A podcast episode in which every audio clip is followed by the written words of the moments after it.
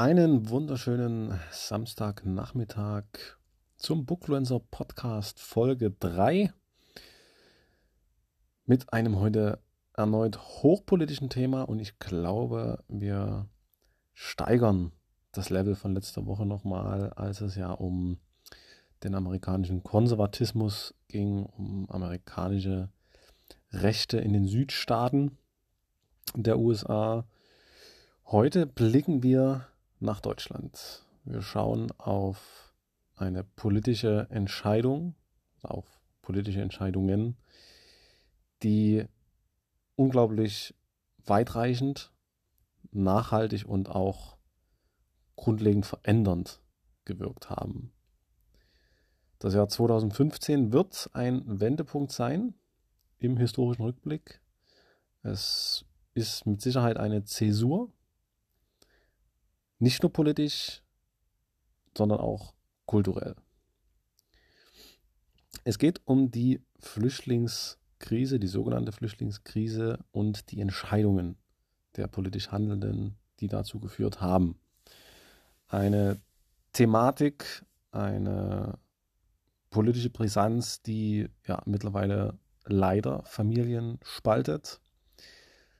Ähm, ich habe Freunde, die es betrifft, die über diese Thematik tatsächlich den Bruch oder einen Bruch innerhalb ihrer jeweiligen Familie beklagen.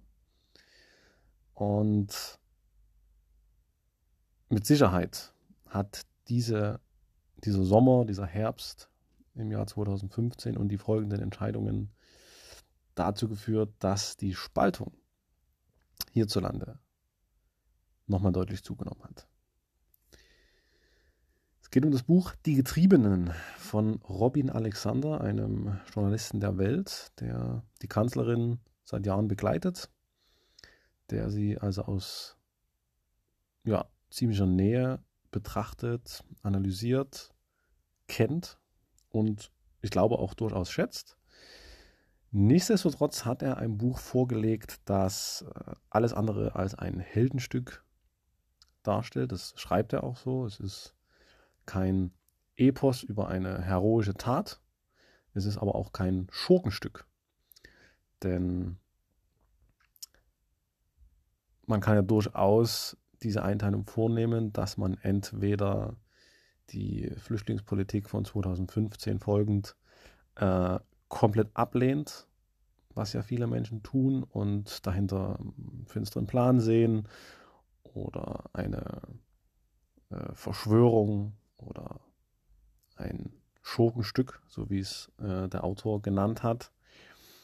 Oder dass man sich äh, auf die andere Seite stellt und dahinter eine großartige humanitäre Leistung sieht, ein Akt von Menschlichkeit, ein Akt auch vielleicht der Notwendigkeit aus den Entwicklungen im Nahen Osten heraus, dass man sich für diese Menschen eingesetzt hat, dass man Deutschland ein Stück weit multikultureller gemacht hat.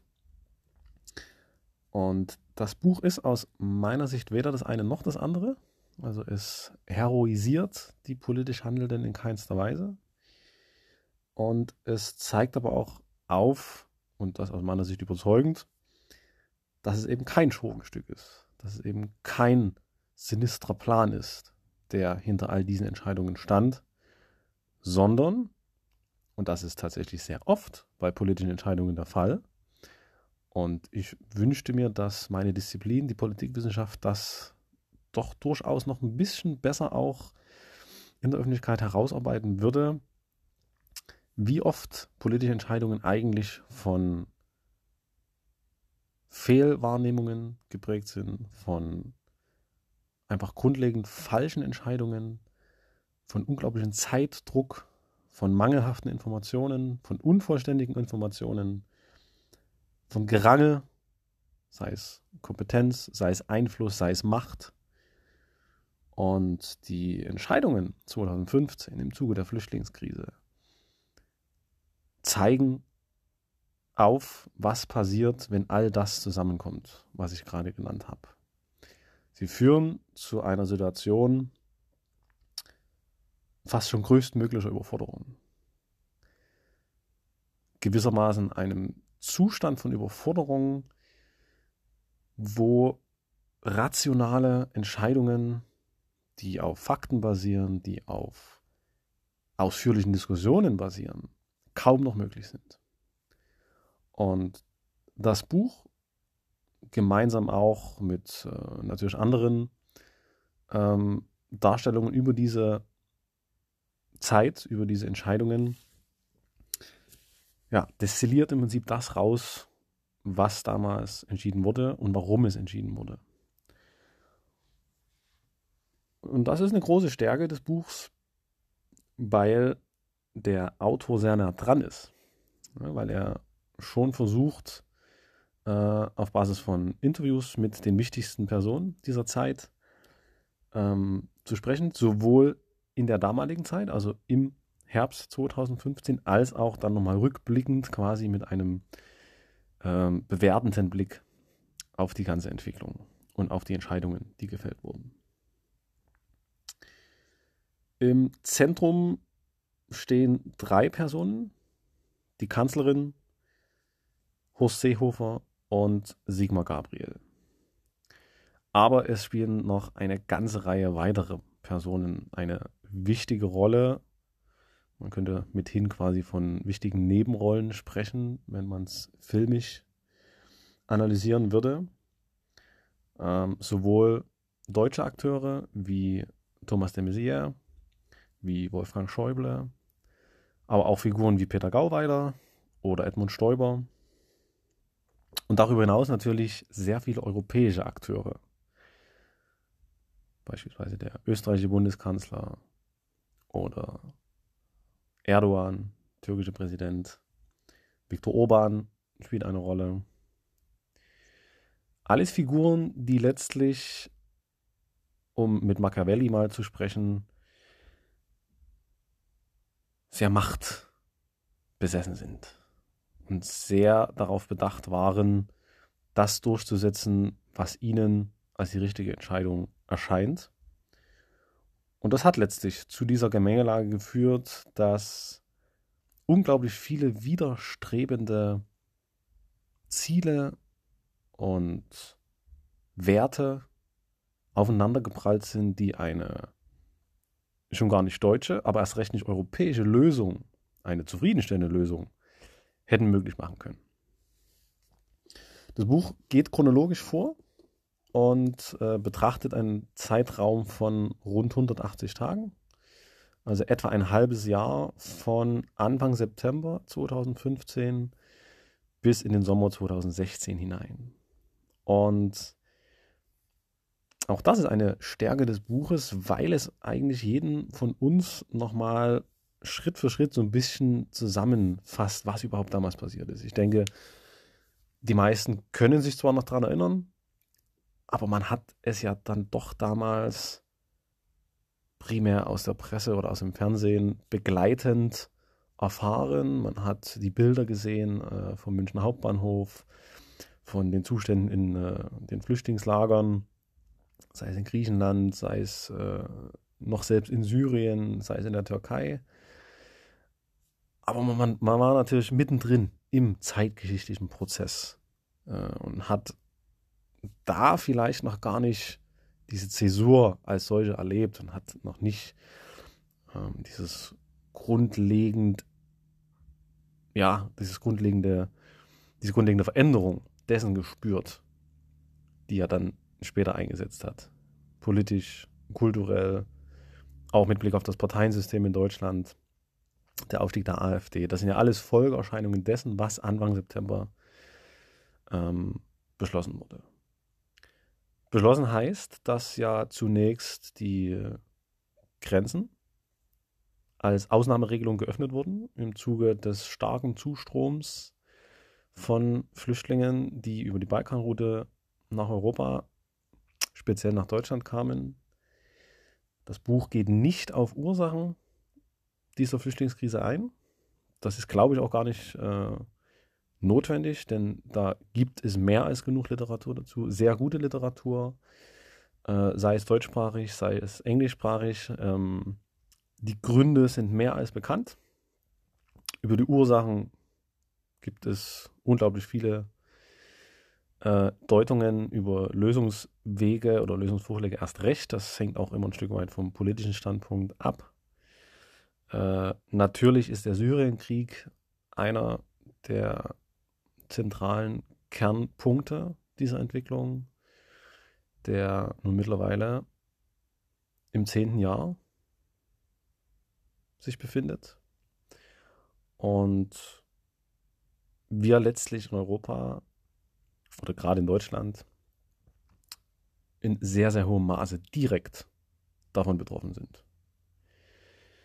Und auch hier gibt es sehr viel Literatur, sehr viele Debatten, sehr viele Diskussionen, was hätte Europa anders machen können, hätte Europa anders agieren können?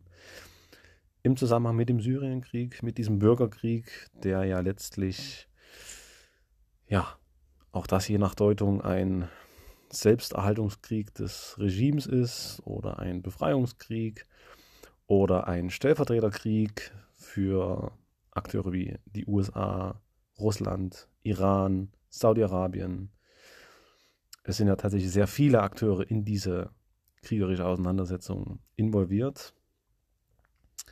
Ähm, die Frankfurter Allgemeine Zeitung veröffentlicht wöchentlich Briefe an die Herausgeber und irgendwann Ende 2011 oder Anfang 2012 hatte ich die Ehre, dass mein Brief an die Herausgeber veröffentlicht wurde in der Zeitung. Und ich hatte damals die sicherlich nicht allzu populäre, aber doch immerhin auch verbreitete Auffassung vertreten, dass es im Interesse Europas läge, dass dieser Krieg, der ja damals schon hart geführt wurde, möglichst rasch beendet wird. Und damit war durchaus von mir impliziert, dass Europa, natürlich im Zusammenspiel mit, mit Amerika, ähm, dort interveniert. Denn die Schlussfolgerung war ja nicht allzu kühn, äh, dass ein ausufernder Bürgerkrieg, der vielleicht sogar als Flächenbrand für den gesamten Nahen Osten die Grundlage bildet, äh, zu massiven Flüchtlingsströmen führt. Und naturgemäß, aufgrund der räumlichen Nähe zu Europa, war eben Europa das Ziel dieser Flüchtlinge.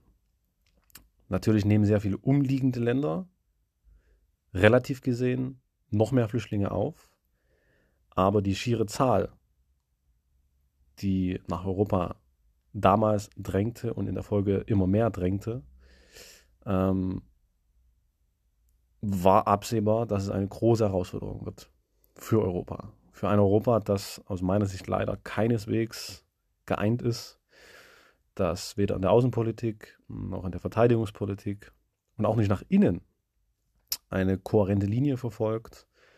Und es war eben leider absehbar, dass ein möglicher Flüchtlingsstrom aus dieser Region ja, Europa auch ein Stück weit an den Rand seiner Leistungsfähigkeit bringt. Und letztlich ist es genauso gekommen. Damit will ich nicht sagen, dass man damals auf mich hätte hören sollen. Das hat eben leider niemand. Äh, ich erinnere mich auch noch, dass eine Woche später ein scharfer Gegenbrief veröffentlicht wird, der auch mit meinem Namen oder mein Name wurde darin erwähnt, ähm, äh, wo diese Auffassung abgelehnt wurde. Aber ich sehe mich nichtsdestotrotz leider bestätigt.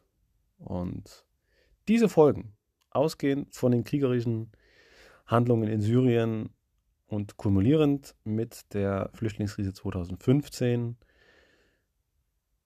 bilden quasi die, die Vorgeschichte, die, die Hinleitung zur Thematik, die eben nicht Teil des Buches ist, die man aber sich dennoch vergewissern oder ver, vergegenwärtigen muss, ähm, um zu verstehen, was da passiert.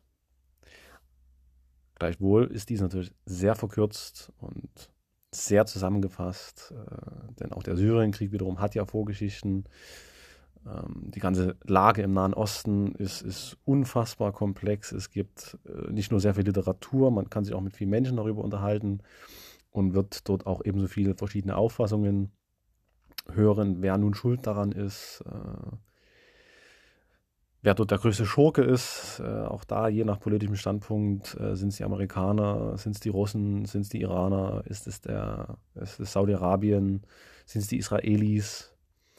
Ähm, all das ist jetzt hier vielleicht nicht im Kern relevant, aber es ist natürlich trotzdem die Fundierung all dessen, was uns hier in Deutschland direkt betrifft und was eben unser aller Leben auch nachhaltig verändert hat. Und ich lasse jetzt einfach mal offen, ob nun zum Positiven, zum Negativen. Ähm, aber es wird kaum jemanden in Deutschland geben, der von diesen Entwicklungen seit 2015 nicht in irgendeiner Weise betroffen ist oder zumindest irgendeine Meinung dazu hat. Das war jetzt erstmal viel drumherum. Ähm, wie gesagt, ich halte es trotzdem für wichtig, dass man sich nochmal kurz mit dem zeithistorischen Kontext auseinandersetzt, um dann auch zu schauen, wie sind jetzt diese Entscheidungen zustande gekommen? Also die Grenzöffnung Anfang September 2015 war als Ausnahme gedacht. Es war einfach ein großer Druck, der quasi über die Balkanroute entstanden ist. Ähm, und man wollte ein Stück weit quasi das Ventil öffnen, um diesen Druck etwas zu vermindern, um dann aber kurze Zeit später die Grenze wieder zuzumachen. Und das erste Kapitel beschreibt eine interessante, einen interessanten Vorgang, dass nämlich das äh, Schreiben für die Bundespolizei schon vorlag, in dem stand, was zu tun ist und wie die Grenze wieder zu schließen ist. Und es hätte nur noch der Bestätigung durch die Kanzlerin oder durch den damaligen Innenminister Thomas de Maizière erfolgen müssen und die Grenze wäre wieder geschlossen worden. Dazu ist es aber bekanntlich nicht gekommen. Woran sich ja nachhaltige politische Kritik dann auch entzündete, sei es durch die AfD, sei es durch die CSU, sei es durch große Teile der CDU, hier wurde im Prinzip eine Situation geschaffen, in der sich die meisten federführenden Akteure ein Stück weit aus der Verantwortung gestohlen haben. So schreibt es auch der Autor. Er fasst es zusammen, Zitat.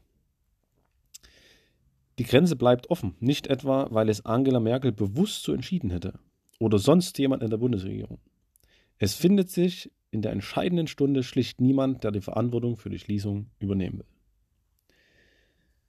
Weder die Kanzlerin noch Thomas de Maizière haben in diesen Stunden, und es sind ja wirklich nur Stunden, Mitte September die Courage oder den Mut oder was auch immer, um diesen Schritt zu gehen, um zu sagen, die Grenzen werden wieder geschlossen unter diesen Bedingungen.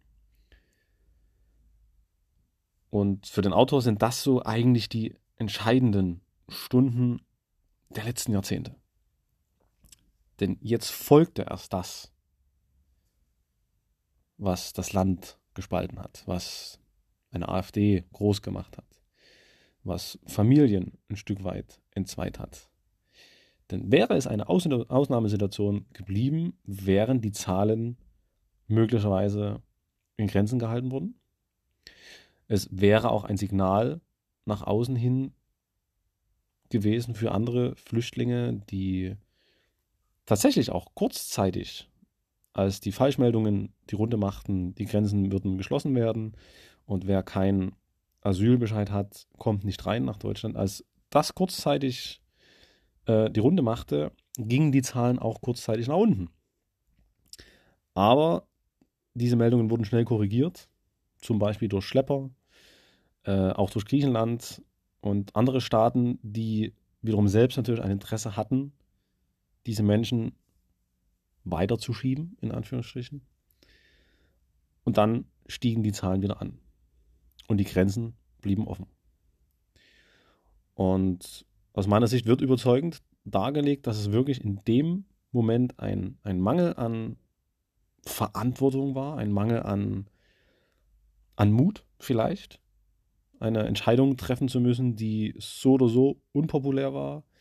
Man hat sich vor allem aus dem Innenministerium auf rechtliche Fragen beschränkt. Man sei unsicher gewesen, ob dies rechtlich überhaupt zulässig gewesen wäre. Der ähm, wissenschaftliche Dienst des Bundestages hat rückwirkend dann festgestellt, es wäre möglich gewesen, die Grenzen zu schließen, rechtlich. Aber das war eben rückwirkend. Da war die Entscheidung längst gefallen. Wie ging es dann weiter? Es schließen sich eigentlich Monate des Gerangels an, wo die Kanzlerin immer wieder ihren Standpunkt versucht anzupassen.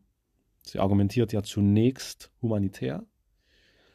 Sie hat es als einen, als einen Akt der Ehre Europas bezeichnet, sich für Flüchtlinge einzusetzen, Menschen ins Land zu holen, die verfolgt wurden, die Not erlitten haben, die unglaubliches Leid erlitten haben. Und wer sich mit dem Syrienkrieg auseinandersetzt, wie ich das zum Beispiel tue, ähm, der bekommt sehr viel mit von diesem Leid. Natürlich nicht direkt vor Ort. Ähm, dieser Einblick fehlt mir jetzt persönlich. Äh, den, den kann ich natürlich momentan auch schwer gewinnen. Aber es gibt unglaublich viele Berichte, Videos. Ich kenne auch zwei, drei aus dieser Region selber. Ähm, ich habe auch mit einem Afghanen mal zusammen studiert, der vor den Taliban geflüchtet ist. Also man kriegt da zumindest so einen ganz winzigen Einblick in diese Welt, ähm, sofern das für uns hier in unserer Wohlstandsgesellschaft möglich ist. Und ähm, man bekommt mit, was da so passiert, was in diesen Menschen vorgeht. Und auch hier, je nach politischem Standpunkt, entwickelt man dann vielleicht auch ein gewisses Maß nochmal an, an Mitgefühl, an, an Offenheit für, für diese Menschen. Aber die politischen Entscheider, politischen Entscheider in dieser Zeit, die hatten sich ganz anderen Fragen zu stellen. Und hier prallten dann Werte aufeinander, hier prallten politische Erfahrungen aufeinander, natürlich auch politische Ziele und, und Machtpositionen, die eine Lösung eben dann nahezu unmöglich machten. Eine Lösung, die nachhaltig gewesen wäre, die auch im, im europäischen Sinne gewesen wäre. All das kam nicht zustande. Und all das wird dann fast schon minutiö minutiös vom Autor geschildert, weil er viele aus vielen Treffen berichtet, aus vielen Telefonaten, ähm, aus rückblickenden Darstellungen der Handelnden, wie eben Gabriel, der ein Stück weit auch sein eigenes Süppchen versucht hat zu kochen, wie de vor allem natürlich die Kanzlerin, die mit sich gerungen hat, die sich alles andere als wohl gefühlt hat in dieser Situation. Es wird auch am Anfang ganz, ganz gut dargestellt, äh, dass das Thema Flüchtlinge für die Kanzlerin in ihrer gesamten Kanzlerschaft bis zu diesem Zeitpunkt eigentlich gar kein Thema war. Sie hat es so gut es ging versucht zu meiden. Äh, sie wusste, dass Flüchtlinge kein Gewinnerthema sind, politisch in Deutschland. Ähm, sie hatte nie diesen emotionalen Zugang zu Flüchtlingen. Sie hat so gut wie kein Flüchtlingsheim besucht in ihrer Amtszeit bis 2015. Äh, die Zahlen sprachen auch zunächst äh, durchaus dafür, dass das Thema gar nicht so hochgehangen werden muss, denn in ihrer Kanzlerschaft sind die Zahlen kontinuierlich gesunken bis hin äh, auf den tiefsten Wert nach der Wiedervereinigung. Also es war für die Kanzlerin immer so ein Thema, wo sie sich sehr, sehr penibel drumherum gewunden hat und äh, versucht hat, auch in der Öffentlichkeit da wenig Berührungspunkte herzustellen, also eben keine Besuche in diesen Heimen, keine ähm, direkten Gespräche mit Betroffenen, weil sie aus welchen Gründen auch immer, und da, das steht mir jetzt zum Beispiel nicht zu, das ähm, persönlich zu begründen, ob ihr da von der Empathie her vielleicht was gefehlt hat, ob sie keinen Zugang zu dieser Welt hatte, aus der ähm, diese Menschen kommen. Es steht lediglich der Fakt fest, dass sie dieses Thema so gut es ging vermieden hat. Und das eben über viele Jahre hinweg. Das hat natürlich dann 2015 schlagartig ein Ende gefunden. Da kam sie ja nicht mehr drum rum. Und die ersten Reaktionen waren auch unsicher. Sie waren ja, ein Stück weit steif. Sie waren, auch das wird äh, ganz, ganz gut im Buch beschrieben, sie waren davon geprägt, dass man ihr angemerkt hat, wie unwohl sie sich da fühlt. Sie hat äh, ja mal ein, ein flüchtiges Mädchen getroffen. Ähm, das wurde ja auch gefilmt und das Mädchen brach in Tränen aus und die Reaktion der Kanzlerin war relativ unbeholfen. Sie, sie war überfordert mit dieser Situation. Was, was soll ich jetzt hier machen? Wie kann ich hier angemessen reagieren? Ihre Reaktion bestand eher darin, nichts weiter zu machen, ein bisschen unbeholfen zu tätscheln, zu streicheln. Und die Reaktionen darauf waren auch verheerend. Gerade in den Medien. Sie wurde als, als kühl, als empathielos, als zum Teil sogar unmenschlich ähm, bezeichnet. Und äh, das hat auch ein Stück weit das Bild schon wiedergespiegelt, wie sie sich eben mit dieser Thematik fühlt. Äh, insofern kann man sicherlich nicht den Schluss ziehen, dass sie eine der Thematik zugeneigte Person ist, dass sie eine große Sympathie oder Empathie aufbringt, zumindest nicht im öffentlichen Raum. Was sie privat darüber denkt, das bringt das Buch nicht rüber. Das wird, wenn überhaupt, vielleicht auch erst im historischen Rückblick äh, erforscht werden können. Aber in der Öffentlichkeit und auch in Gesprächen mit politischen ähm, Akteuren, mit Kollegen, äh, wird deutlich, dass sie da fremdelt. Oder dass sie da gefremdelt hat. Was sich eben dann ändert. Unter anderem durch eine Entscheidung, die ebenso unbeholfen war und ebenso spontan und vielleicht auch ebenso falsch, auch hier je nach Standpunkt, wo man sich verortet. Aber die Selfies mit Flüchtlingen, die dann entstanden in, in der Folge dieser, dieser Entwicklungen, äh, haben natürlich nach außen hin das Bild kreiert, gerade bei Flüchtlingen, die noch in Syrien waren oder auf dem Weg nach Europa waren, dass hier eine Kanzlerin ist, die auf unserer Seite steht, die zu uns steht, die uns hilft, für die wir nach Deutschland gehen, weil sie dann dort unser Schicksal in die Hand nimmt. Die Selfies und äh, die ganzen Bilder, die daraus entstanden, wurden im politischen Berlin überwiegend mit Kopfschütteln, mit die Hände vors Gesicht schlagen quittiert. Ähm, nicht nur bei ihren Beratern, natürlich auch beim politischen Gegner. Äh, und sie hatte sich da gewissermaßen in eine Situation gebracht, aus der sie kaum wieder rauskam. Sie hatte nach außen hin das Bild vermittelt, wir lassen die Grenzen offen, wir schaffen das. Ihr historisch gewordener Satz. Aber sie stand ein Stück weit nicht zu 100% hinter dieser Entscheidung. Sie hat gerungen. Denn sie hat natürlich gespürt, und sie ist ja eine sehr, sehr kluge Frau, die äh, Entwicklungen wahrnimmt, die Stimmungen wahrnimmt, die nach außen hin mit Sicherheit nicht allzu emotional rüberkommt, aber die, denke ich, ein sehr feines Gespür äh, dafür hat, was, was in Deutschland vorgeht, was natürlich auch in ihrer Partei vorgeht. Das ist ihr ja alles nicht verborgen geblieben. Und trotzdem hat sie versucht, ihre Linie irgendwie durchzuziehen und die Linie bestand dann zunehmend darin, nach einem europäischen Weg zu suchen, nach einer europäischen Lösung zu suchen. Und das hat sich als unglaublich schwierig herausgestellt. Es gibt ja das Dublin-Abkommen, nachdem ein Asylsuchender oder ein Flüchtling dort seinen Asylantrag stellen muss, wo er zuerst ankommt in Europa.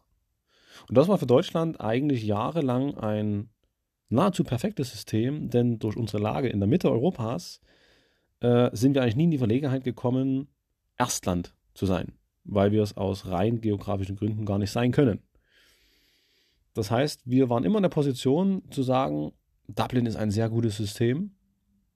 Wir befürworten das, denn die Aufnahmeländer waren immer andere. Das waren Italien, das war Griechenland, das waren einige osteuropäische Staaten, das war auch mal Spanien oder Portugal. dort, wenn dann Menschen weitergeschickt wurden, konnte man sich generös in Deutschland hinstellen und sagen, ja, wir nehmen schon auch ein paar auf. Ja, man, man, wurde nie überrollt mit, mit äh, einer gewissen Masse. Naja, und dieses Dublin-Abkommen stand dann natürlich immer mehr in Frage. Natürlich vor allem in Frage gestellt von Ländern, die davon direkt betroffen waren. Und die Kanzlerin hat dann versucht und später auch erzwungen, dass eine europäische Lösung her muss. Dass eine faire Lastenteilung her muss. Und mit ihrer ja fast schon im Alleingang getroffenen Entscheidung, die Grenzen zu öffnen und sie dann im Prinzip auch aufzuhalten durch ihre Weigerung, Verantwortung zu übernehmen, hat sie natürlich ganz Europa oder große Teile Europas gegen sich aufgebracht. Auch das beschreibt das Buch sehr, sehr gut. Die wichtigsten Akteure, sei es Österreich, sei es die griechische Regierung, seien es vor allem die osteuropäischen Staaten und da allen voran Viktor Orban und auch Polen, die von Anfang an gesagt haben, nicht mit uns. Wir nehmen keine überwiegend muslimisch geprägten Flüchtlinge in unseren Ländern auf. Es ist eine Kapitulation des christlichen Europas, es ist ein Verrat an unseren Werten. Wir wollen das nicht. Ähm, auch hier kommt natürlich wieder der gute alte Machiavelli ins Spiel. Natürlich geht es hier primär um Macht.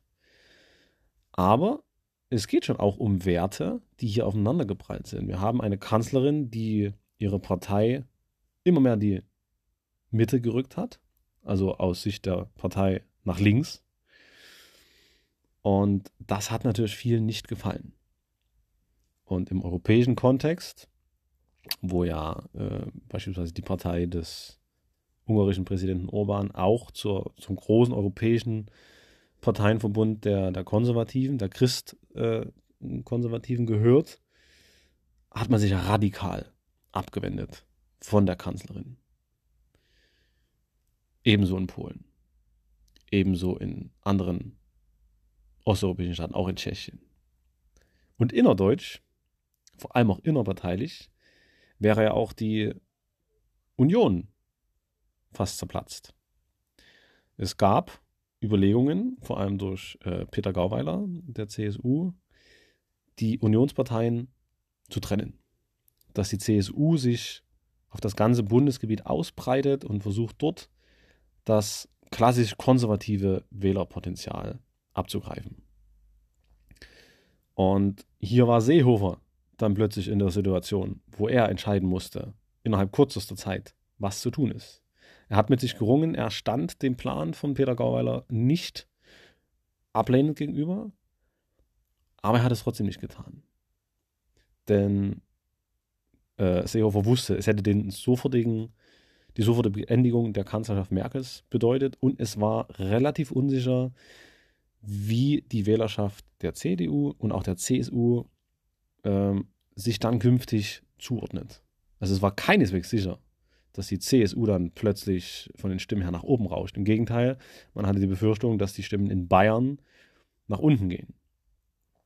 Also hier war das Potenzial da für eine fundamentale Veränderung des, äh, des Parteiensystems, das ja durch den Aufstieg der AfD so schon grundlegend verändert wurde.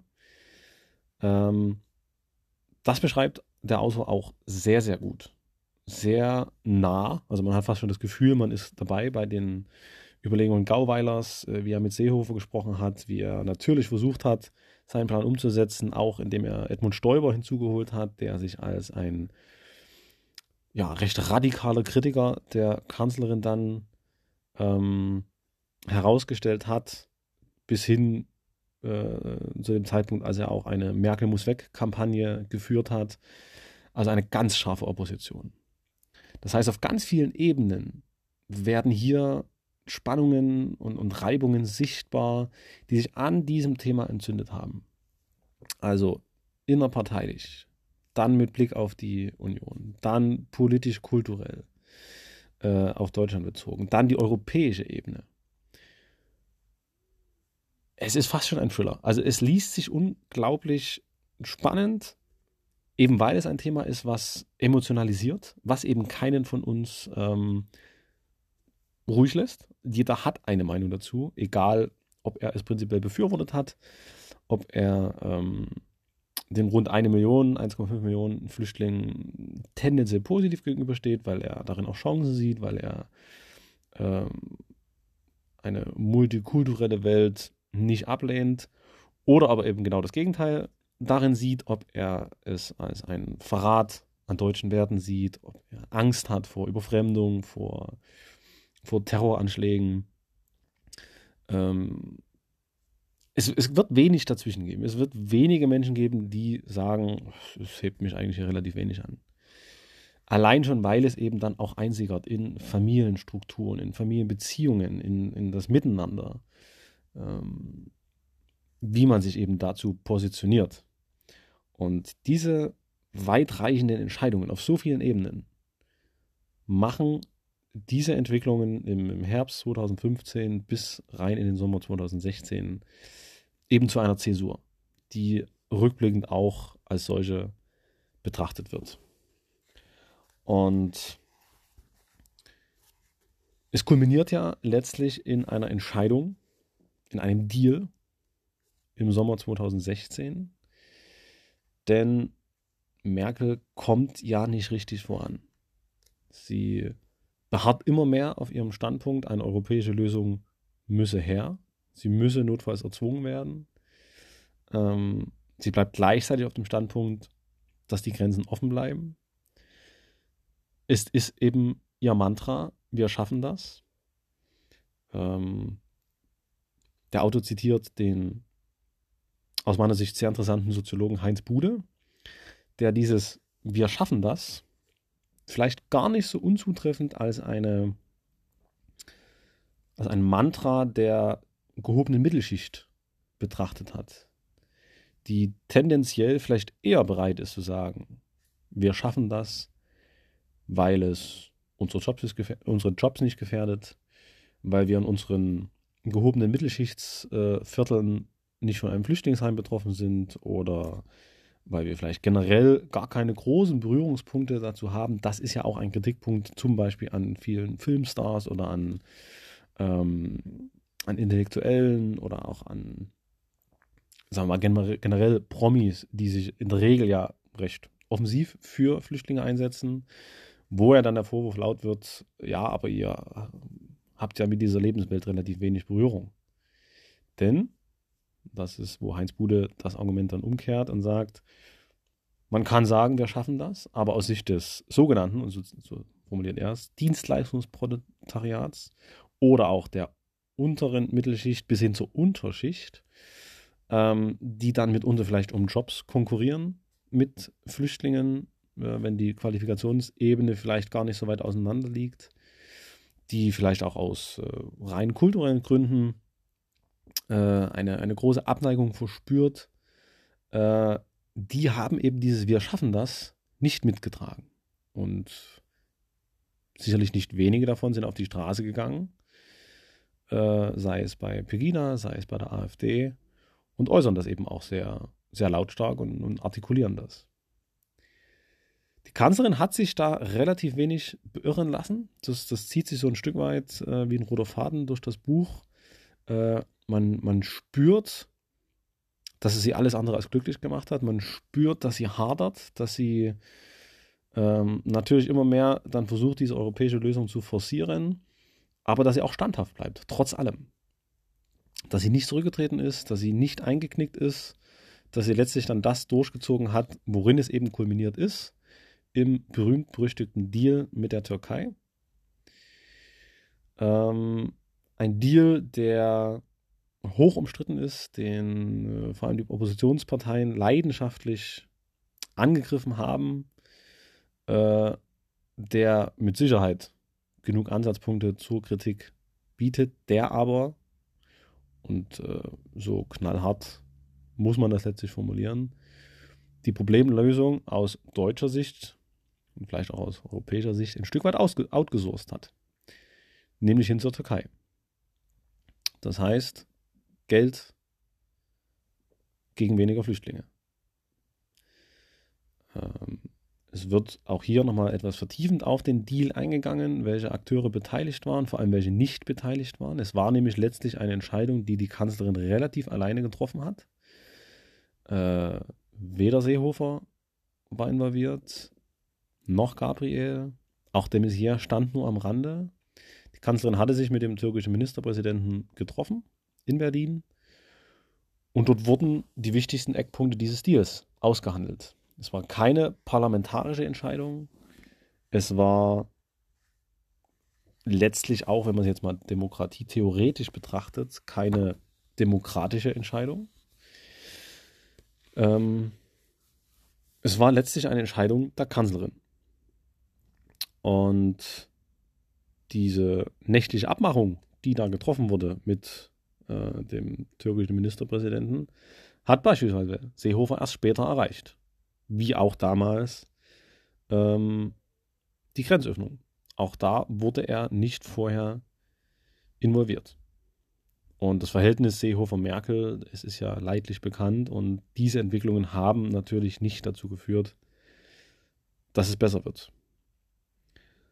Und so kritisch man dem Deal an sich jetzt erstmal gegenübersteht, er hat nichtsdestotrotz dazu geführt, dass der große Strom natürlich erstmal beendet wurde. Das heißt in keinster Weise, dass das Leid der Menschen im Nahen Osten beendet wurde. Das heißt in keinster Weise, dass wir auch nur einen Schritt näher gekommen sind, die Grundproblematiken zu lösen. Aber der Deal hat zunächst dafür gesorgt, dass wir eben nicht mehr von einer Million Flüchtlingen pro Jahr sprechen, sondern die Zahlen sind ja rapide nach unten gegangen. Wir befinden uns jetzt im Prinzip in einer Art Konsolidierungsphase, wo sehr viele Menschen nun mittlerweile seit, naja, fünf, sechs Jahren in Deutschland leben. Viele haben sich schon in den Arbeitsmarkt integriert. Ähm, Sprachkurse finden nach wie vor statt, wenn auch jetzt in dieser Zeit natürlich deutlich schwieriger. Und es waren Entscheidungen und Entwicklungen, die eben nachhaltig dieses Land verändert haben. Zum Guten, zum Schlechten, das ist eine normative Bewertung, die ich hier nicht vornehmen werde. Die ist wirklich abhängig vom jeweiligen Standpunkt, äh, wo man sich politisch einordnet. Aber dieses Buch hat einen Prozess, einen politischen Prozess dargestellt, wie er exemplarisch für sehr viele politische Prozesse ist. Und deswegen ist es für mich wirklich so ein so ein wichtiges Buch, auch, auch gerade für die breite Öffentlichkeit, um mal einzutauchen in einen politischen Prozess, der jetzt wie in diesem Fall natürlich von einer enormen Akteursvielfalt gekennzeichnet ist und logischerweise je mehr Akteure involviert sind, umso schwieriger wird es, eine tragfähige Lösung zu finden. Aber das Buch hat eben auch offensichtlich gemacht, dass hier die Überforderung die schlichte Überforderung mit einer Thematik, mit einer Entscheidung äh, zu dem geführt hat, was eben passiert ist. Dass eben kein groß angelegter Plan dahinter steht. Zumindest wenn wir jetzt davon ausgehen, dass nicht Erkenntnisse noch ans Tageslicht kommen, die dieser These widersprechen. Das heißt, man muss jetzt erstmal die Grundannahme einfach voraussetzen, dass es kein großer Plan ist. Aber die Entscheidungen, und der Ablauf, wie eben alles zustande gekommen ist, legen es doch sehr nahe, dass wir hier von Überforderung sprechen müssen. Ich werde nicht das Wort Versagen in den Mund nehmen. Ich, ich mag dieses Wort nicht, gerade in politischen Zusammenhängen. Aber ich denke, dass Überforderung ein gutes Wort ist. Auch das Abschieben von Verantwortung, das Delegieren von Verantwortung, gerade bei heiklen Entscheidungen, das äh, Gerangel um Kompetenzen, um Zuständigkeiten, aber eben auch der tiefe Graben, was gewisse Werte angeht. Und das hat natürlich die CDU und die CSU nachhaltiger verändert als beispielsweise die, die SPD oder die Grünen. Und sie hat eben eine Partei wie die AfD zu dem gemacht, was sie momentan ist, als eine relevante politische Partei im Parteiensystem der Bundesrepublik. Und all das eben basierend auf diesen Entwicklungen des Jahres 2015-2016. Also, ich empfehle das Buch sehr. Ich habe es damals, glaube ich, auch relativ zügig in einer knappen Woche durchgelesen. Das heißt wirklich hintereinander weg, weil es mich so gefesselt hat. Ähm, diverse politische Erfahrungen, den ein oder anderen Politiker durfte ich ja auch schon kennenlernen, sei es jetzt hier in Deutschland oder sei es äh, in den USA, äh, hatten wir durchaus vorher schon das Bild vermittelt, wie Politik betrieben wird, wie Politik funktioniert. Es ist eben kein perfektes Räderwerk, wo eins ins andere greift, sondern es ist eigentlich eine Abfolge von Fehlern, von Problemen, von Versuchen, Irrtum, von mangelhafter Information und am Ende gucken wir mal, was rauskommt. Natürlich bei weitem nicht immer. Es werden natürlich auch gute, richtige und kluge Entscheidungen getroffen. Aber die Flüchtlingspolitik im Herbst 2015 gehört vermutlich nicht in diese Kategorie. Und das Buch, was in etwa, lasst mich gucken, 280 Seiten hat, also auch nicht allzu dick ist und trotzdem eine, eine gute Länge hat, um entsprechend in die Tiefe gehen zu können. Ähm, dieses Buch zeigt das exemplarisch. Was ist eigentlich Politik? Wie funktioniert Politik?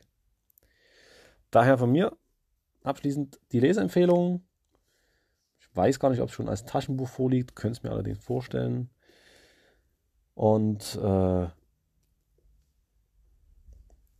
wer verstehen will, was damals passiert ist, sollte sich dieses Buch zu Gemüte führen.